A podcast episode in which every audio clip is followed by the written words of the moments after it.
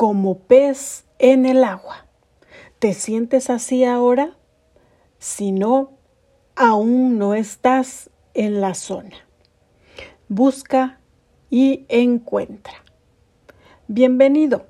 Aquí estamos nuevamente en Modestamente el podcast.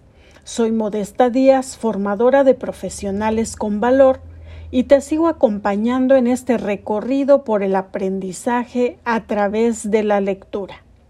Hoy continuamos con el libro de Ken Robinson, El elemento. Como siempre, te recomiendo que escuches los capítulos anteriores, te suscribas y compartas. Continuamos. En la zona.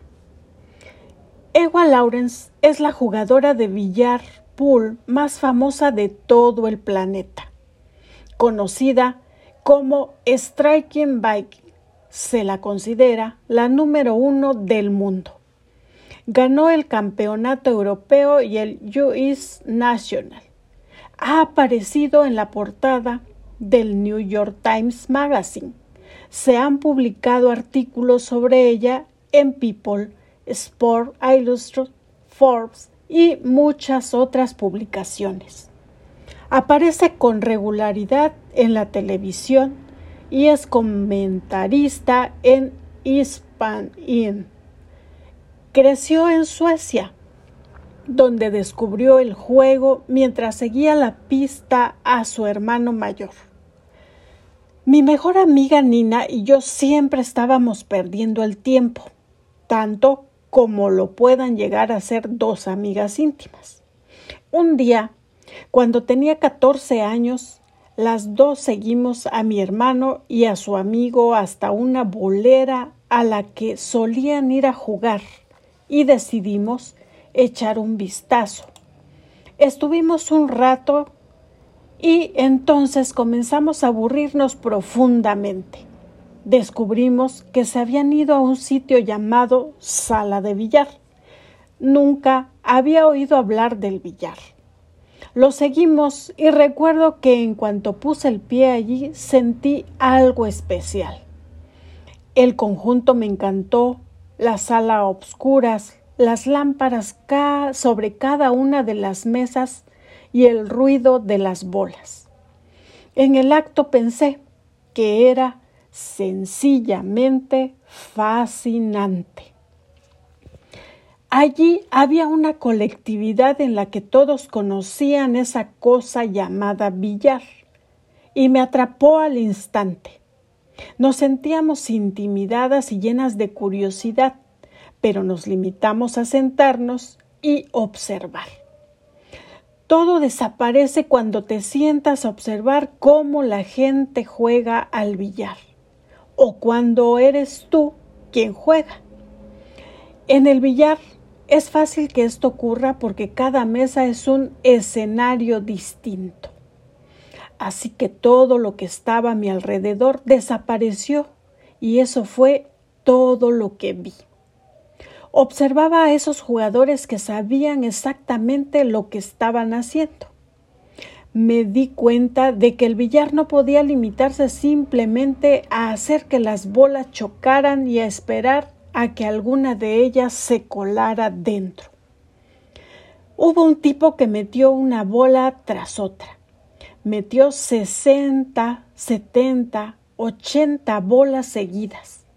Y entendí que cada vez que movía la bola blanca del lugar pensaba en el siguiente tiro. Y fue su conocimiento y destreza lo que de verdad me dejó asombrada. La parte del billar que se parece al ajedrez, la de anticipar tres, cuatro jugadas y encima tener que hacerlas.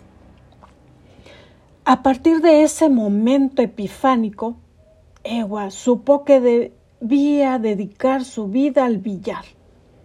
Por fortuna, sus padres la apoyaron permitiéndole jugar de seis a diez horas diarias en una sala de billar de la localidad. Hacía los deberes entre tiro y tiro. La gente de ahí sabía que me tomaba el juego en serio, por lo que me dejaban tranquila pero también nos divertíamos muchísimo. Cuando encuentras un lugar en el que a todo el mundo le gusta lo mismo que a ti, te lo pasas en grande. Así que aquellos tipos raros y yo, todos jugábamos juntos al billar, pasábamos a ser como una gran familia. En 1980, a los 16 años de edad, Ewa ganó el campeonato sueco. A los 17 ganó el primer campeonato de Europa femenino. Esto le reportó una invitación a Nueva York para que representara a Europa en el campeonato mundial. Me pasé todo aquel verano practicando. La sala de billar no abría hasta las 5 de la tarde, así que por la mañana Cogí el autobús hasta la parte de la ciudad donde vivía el dueño, recogía las llaves de la sala de billar, tomaba el autobús de vuelta a la ciudad y entraba en la sala. Hice eso durante todo el verano y jugaba 10, 12 horas al día. Luego fui al torneo en Nueva York y no gané. Quedé en séptima posición. Me sentí muy decepcionada por no haberlo hecho mejor, pero al mismo tiempo pensé, wow, soy la séptima del mundo. Aunque a sus padres no les gustaba que estuviera tan lejos de casa, Ewa decidió quedarse en Nueva York para continuar dedicándose al billar. Sabía que en Estados Unidos tendría la oportunidad de jugar con regularidad contra los mejores del mundo. Además de anotarse victorias, se convirtió en la portavoz de las mujeres jugadoras de billar. Su talento, su pasión y su bellísimo aspecto hicieron de ella una estrella en los medios de comunicación y ayudó a que el medio que amaba alcanzara nuevos niveles de popularidad. La fama y las recompensas financieras acompañaron a Ewa Lawrence en su ascenso a la cima. Pero para ella, lo mejor siguió siendo el juego. Casi no te das cuenta de lo que pasa a tu alrededor.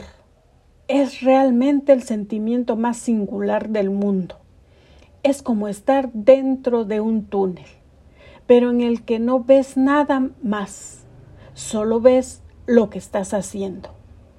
El tiempo pasa y si alguien te pregunta cuánto tiempo llevas jugando, tú dices que 20 minutos, cuando en realidad llevas nueve horas.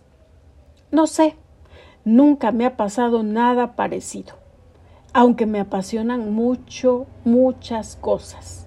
Para mí, la sensación de jugar al billar es única. Parte de la belleza del billar es lo mucho que puedes aprender. Es una negociación interminable. La forma en que las bolas se distribuyen en nunca es la misma, por lo que siempre hay algo que hace que sigas interesada. Me encanta la física y la geometría del juego. Aprender y entender los ángulos y descubrir lo fuerte que tienes que darle a una bola para cambiar el ángulo y hacer que la bola blanca vaya donde tú quieres. Y aprender cuáles son los límites y las posibilidades. Ser capaz de controlar la bola blanca para que no se mueva un solo centímetro. Así que en lugar de luchar contra los elementos, logras descifrar la manera de trabajar con ellos.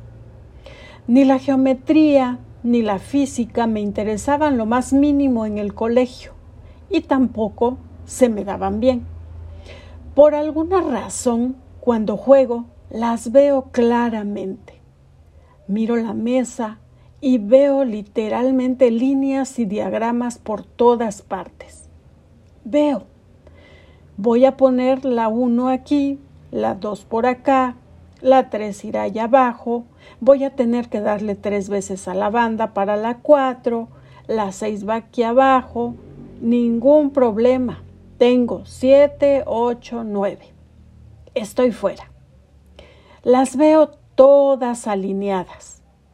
Y entonces, si le das un poquito mal a una bola, de repente, inesperadamente, te aparece un nuevo diagrama en la cabeza. Tienes que resolver el problema porque no estás donde querías estar.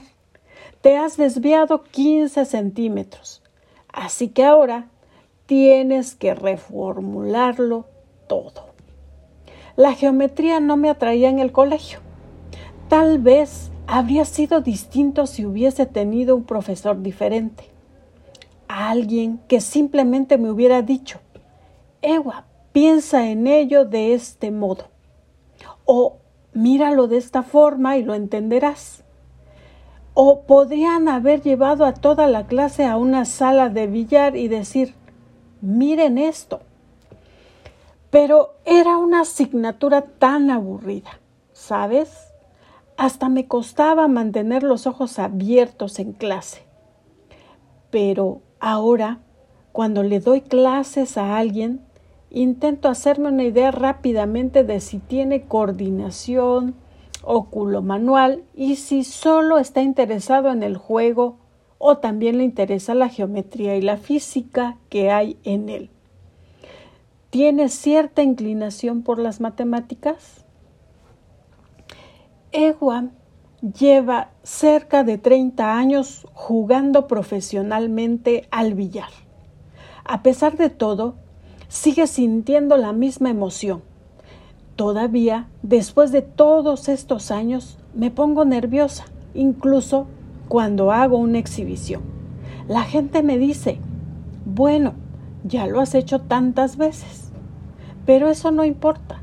Lo importante es vivir ese momento. Jugar al billar sitúa a Ewa Lawrence dentro de la zona.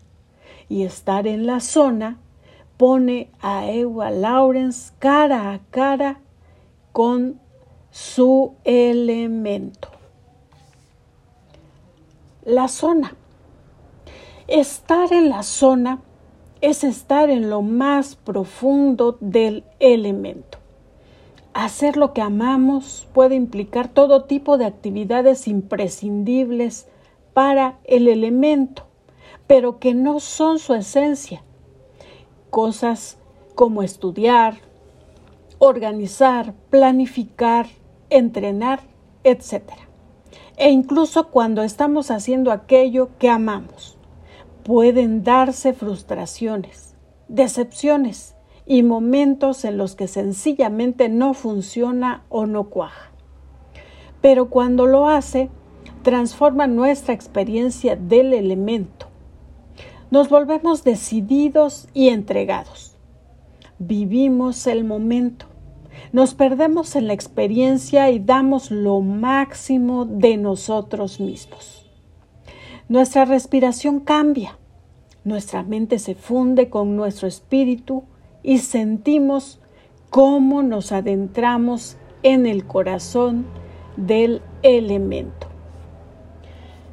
Aaron Sorkin es autor de dos piezas teatrales de Broadway, Algunos hombres buenos y The Farnsworth Invasion, de tres series de televisión, Sport Night, El ala oeste de la Casa Blanca y Studio 60 on the Sunset Strip, y de cinco películas, Algunos hombres buenos, Malicia, El presidente y Miss Wade, La guerra de Charlie Wilson y Trial of the Chicago 7, que se estrenará próximamente. Ha sido candidato a 13 premios Emmy, 8 Globos de Oro y a un Oscar por la mejor película. Nunca me propuse ser escritor, me contó. Siempre me consideré un actor. Me gradué en interpretación me apasionaba tanto que cuando estaba en el instituto y sin Blanca, Solía coger el tren hasta la ciudad de Nueva York y esperaba que hubiera asientos vacíos durante la segunda parte de cualquier obra de teatro para colarme a escondidas dentro del descanso. Escribir por diversión no fue algo a lo que fuera introducido. Siempre me pareció una lata. Una vez escribí una pieza corta para una fiesta en la universidad y mi profesor, Gerard Moss, me dijo, supongo que sabes que si quisieras eh, podrías ganarte la vida con esto. No, pero yo no tenía ni idea de qué hablaba. ¿Hacer qué? Pensé y seguí adelante.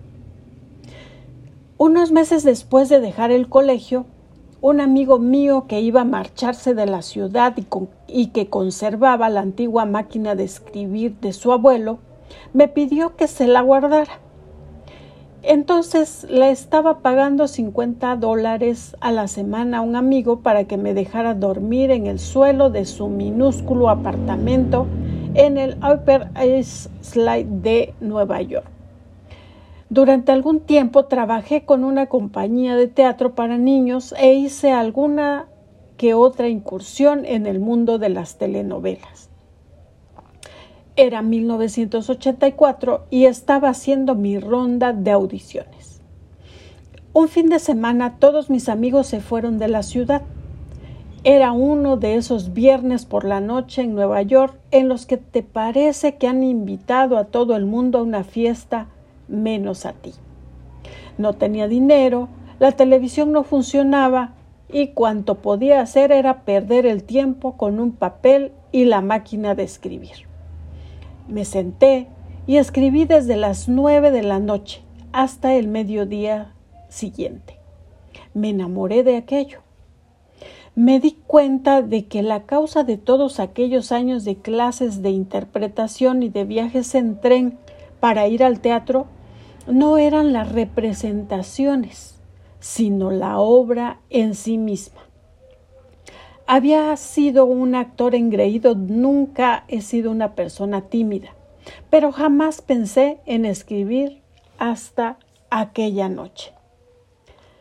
La primera obra que escribí no fue demasiado bien, pero comencé a tener éxito con Hayden in this picture. Entonces mi hermana, que es abogada, me explicó un caso que había sucedido en la bahía de Guantánamo y unos marines que habían sido acusados de matar a un compañero. La historia me intrigó y me pasé al siguiente año y medio escribiendo la obra de teatro Algunos hombres buenos. Cuando se estaba representando en Broadway, me acordé de la conversación que había mantenido con Gerard y le llamé para preguntarle si era eso a lo que se refería. Le pregunté, Aarón, ¿cómo se siente cuando está escribiendo? Cuando la cosa va bien, dijo, me siento totalmente perdido en el proceso. Cuando va mal, busco desesperadamente la zona. Tengo linternas encendidas y la busco desesperadamente. No puedo hablar en nombre de otros autores, pero básicamente soy como un interruptor que se enciende y apaga de forma intermitente. Cuando siento de lo que estoy que lo que estoy escribiendo es bueno, todo en mi vida es bueno. Y aquellas cosas que no lo son parecen totalmente controlables. Si no va bien, Miss América podría estar de pie frente a mí en traje de baño concediéndome el premio Nobel y no me sentiría feliz. Hacer aquello que se ama no garantiza estar en la zona todo el tiempo. A veces uno no está de buen humor o es un mal momento y las ideas simplemente no fluyen. Algunas personas desarrollan rituales personales para alcanzar la zona. Estos no siempre sirven, le pregunté a si tenía técnicas propias. Dijo que no las tenía y que le gustaría tenerlas, pero lo que sí sabe es cuándo dejar de intentarlo. Cuando lo que estoy escribiendo no funciona, lo dejo a un lado y vuelvo a intentarlo al día siguiente o al otro. Algo que suelo hacer es pasear en coche y escuchar música. Intento encontrar algún lugar en el que no tenga que pensar demasiado a la hora de conducir, como una autopista, en el que uno no tenga que pararse en los semáforos en rojo, girar o algo por el estilo. Lo que no hago es ver películas de otra gente ni programas de televisión, ni leo sus obras de teatro por miedo a que sean muy buenas y o bien me hagan sentir peor o simplemente consigan que me incline a imitar lo que ellos están haciendo. En el mejor de los casos, el proceso de escritura es para Aarón del todo absorbente. Para mí, Escribir es una actividad muy física. Interpreto todos los papeles. Me levanto y me siento a, mi escritorio, doy vueltas y más vueltas. De hecho, cuando todo va bien, acabo descubriendo que he estado dando vueltas alrededor de mi casa, situada delante del lugar en el que escribo. Dicho de otro modo, he estado escribiendo sin escribir. Entonces tengo que volver a la página en la que estaba trabajando para asegurarme de que realmente escribo lo que acabo de hacer. Con toda probabilidad, a lo largo de tu vida, has tenido momentos en los que te has perdido dentro de una experiencia, tal como le pasó a Aaron Sorkin, cuando al fin conectó con la escritura empiezas a hacer algo que te encanta y pierdes de vista el resto del mundo. Pasan las horas y parecen minutos. Durante ese tiempo has estado en la zona. Aquellos que han adoptado el elemento se encuentran con regularidad en ese lugar. Con ello, no pretendo decir que les parezca dichosa toda experiencia que suponga hacer aquello que aman pero con regularidad tienen experiencias óptimas mientras lo hacen y saben que volverán a tenerlas. Personas distintas encuentran la zona de distintos modos. Para algunos llega a través de una intensa actividad física, deportes muy exigentes físicamente, el riesgo, la competición y puede que la sensación de peligro. Es probable que para que otro llegue a través de actividades que parezcan, parezcan físicamente pasivas, la escritura, la pintura, las matemáticas, la meditación y otras formas de contemplación intensa. Como dije antes, no tenemos un elemento por persona, ni tampoco hay un solo sendero para cada uno de nosotros, a través del cual llegar a la zona. Puede que tengamos diferentes experiencias de Él a lo largo de nuestra vida. Sin embargo, se dan algunas características comunes al estar en ese lugar mágico. ¿Ya hemos llegado? Una de las señales más significativas de que estamos en la zona es la sensación de libertad y autenticidad cuando hacemos algo que nos gusta y que se nos da bien, tenemos muchas más probabilidades de centrarnos en nuestra verdadera autoconciencia, ser quienes en realidad creemos ser. Cuando estamos en nuestro elemento, sentimos que estamos haciendo lo que se supone que tenemos que estar haciendo y siendo lo que se supone que tenemos que ser. También el tiempo se siente de forma distinta en la zona.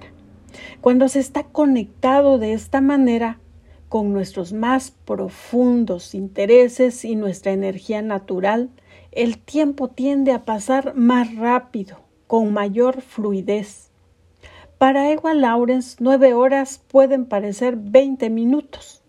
Sabemos que cuando tenemos que hacer cosas con las que nos sentimos con una fuerte conexión, ocurre justamente lo contrario. Todos hemos tenido experiencias en las que 20 minutos pueden parecer 9 horas. En esos momentos no estamos en la zona. De hecho, es probable que estemos muy lejos de ahí. Este cambio en la percepción del tiempo, el bueno, no el malo, yo lo experimento con mayor frecuencia cuando trabajo con gente y en especial cuando doy una conferencia. Cuando me entrego a examinar y presentar ideas ante grupos de personas, el tiempo tiende a pasar más rápidamente, con mayor fluidez. Puedo estar en una sala con 10 o 20 personas o con cientos, y siempre ocurre lo mismo. Durante los primeros 5 o 10 minutos, trato de sentir la energía de la estancia tanteando para atrapar la longitud de onda adecuada. Esos primeros minutos pueden pasar despacio, pero luego, cuando hago la conexión, entro en una velocidad distinta.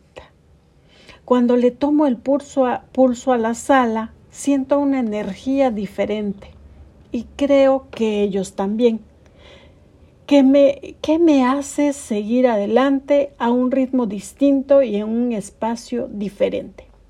Cuando esto ocurre, Puedo mirar el reloj y comprobar que ha pasado una hora.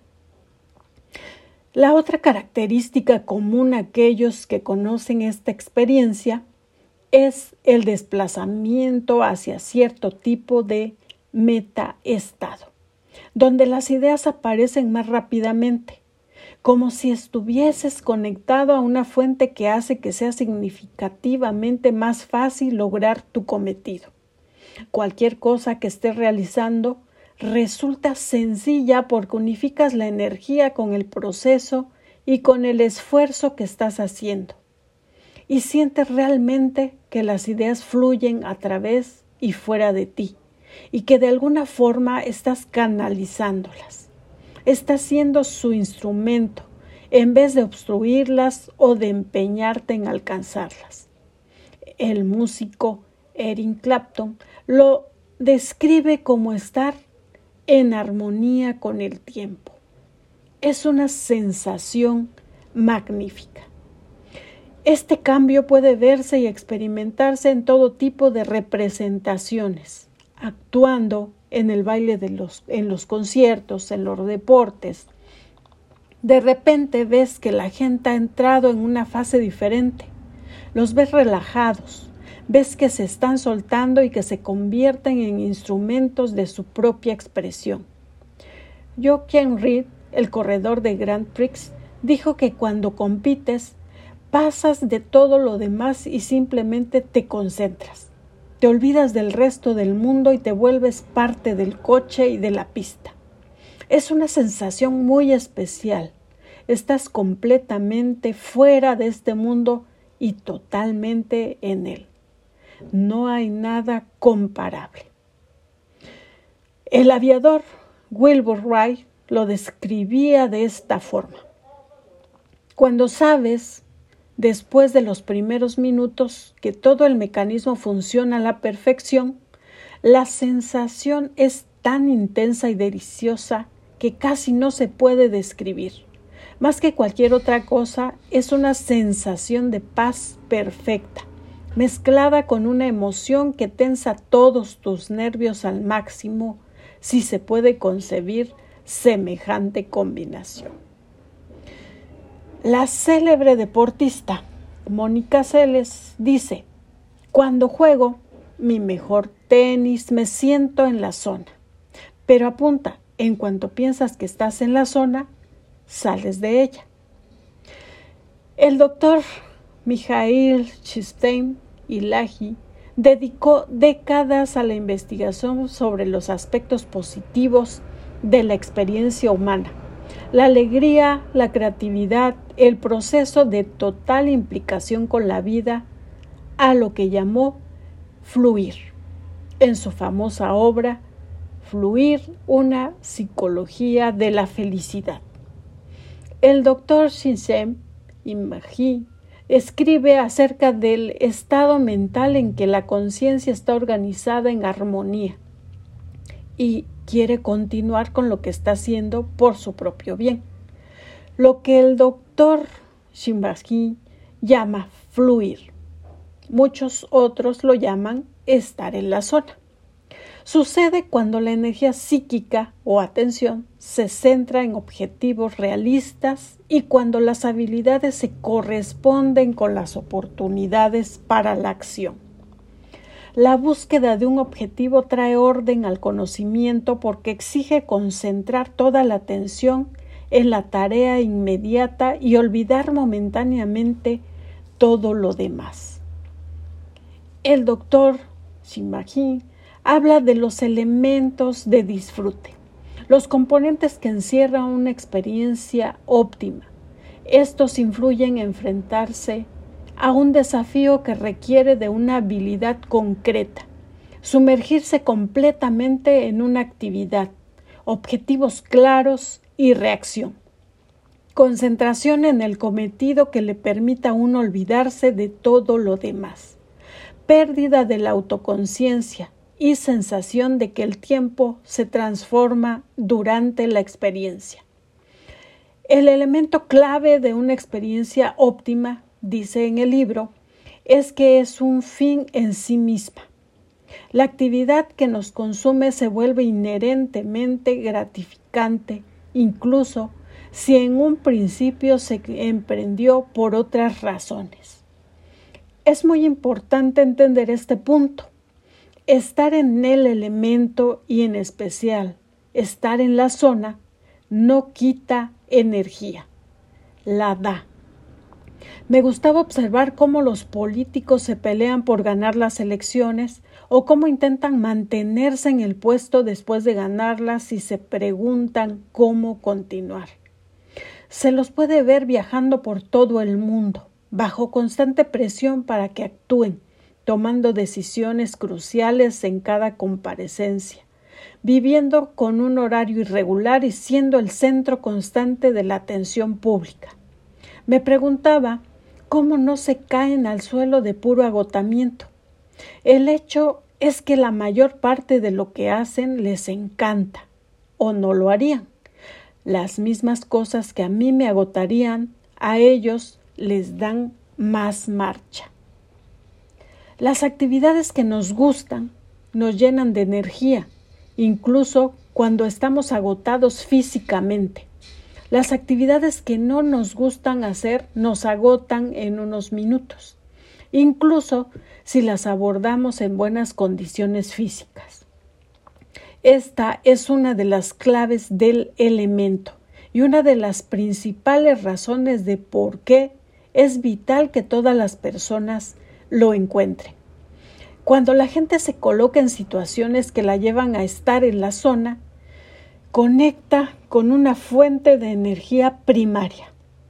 Está literalmente más viva debido a ello. Estar en la zona es como si te enchufaran a un alimentador de corriente. Mientras estás conectado, recibes más energía de la que gastas. La energía hace funcionar nuestra vida. No se trata de una simple cuestión de energía física que o se tiene o no se tiene, sino de nuestra energía mental o psíquica. La energía mental no es una sustancia fija, sube y baja según la pasión y el compromiso que pongamos en lo que estamos haciendo en ese momento. El elemento diferenciador clave se encuentra en nuestra actitud y en nuestra sensación de resonancia con respecto a una actividad. Como dice la canción, podría haber bailado durante toda la noche. Estar en el elemento, tener una experiencia de fluidez, es enriquecedor, porque de una manera es una manera de unificar nuestras energías y de que nos sintamos profundamente conectados a nuestro sentido de identidad, algo que de forma curiosa acontece a través de una sensación relajante, de hallar perfectamente natural estar haciendo lo que se está haciendo. Es sentirse a gusto dentro de la propia piel, sentirse conectado a nuestros impulsos internos o a nuestra energía. Estas experiencias culminantes están vinculadas a cambios fisiológicos del cuerpo. Es posible que el cerebro libere endorfinas y el cuerpo adrenalina. Puede haber un incremento de la actividad de las ondas alfa, cambios en nuestro metabolismo, en el ritmo de nuestra respiración o de los latidos del corazón. La naturaleza específica de estos cambios fisiológicos depende del tipo de actividad que nos haya llevado a la zona y de lo que se esté haciendo para seguir allí. Cualquiera que sea la forma de llegar hasta ella, estar en la zona es una experiencia poderosa y transformadora, tan convincente que puede llegar a ser adictiva, pero una adicción en muchos sentidos saludable. Por el día de hoy es todo. Continuaremos hablando acerca de la zona. Cada año son 365 oportunidades que tienes que aprovechar y al mismo tiempo disfrutar. Hasta la próxima entrega.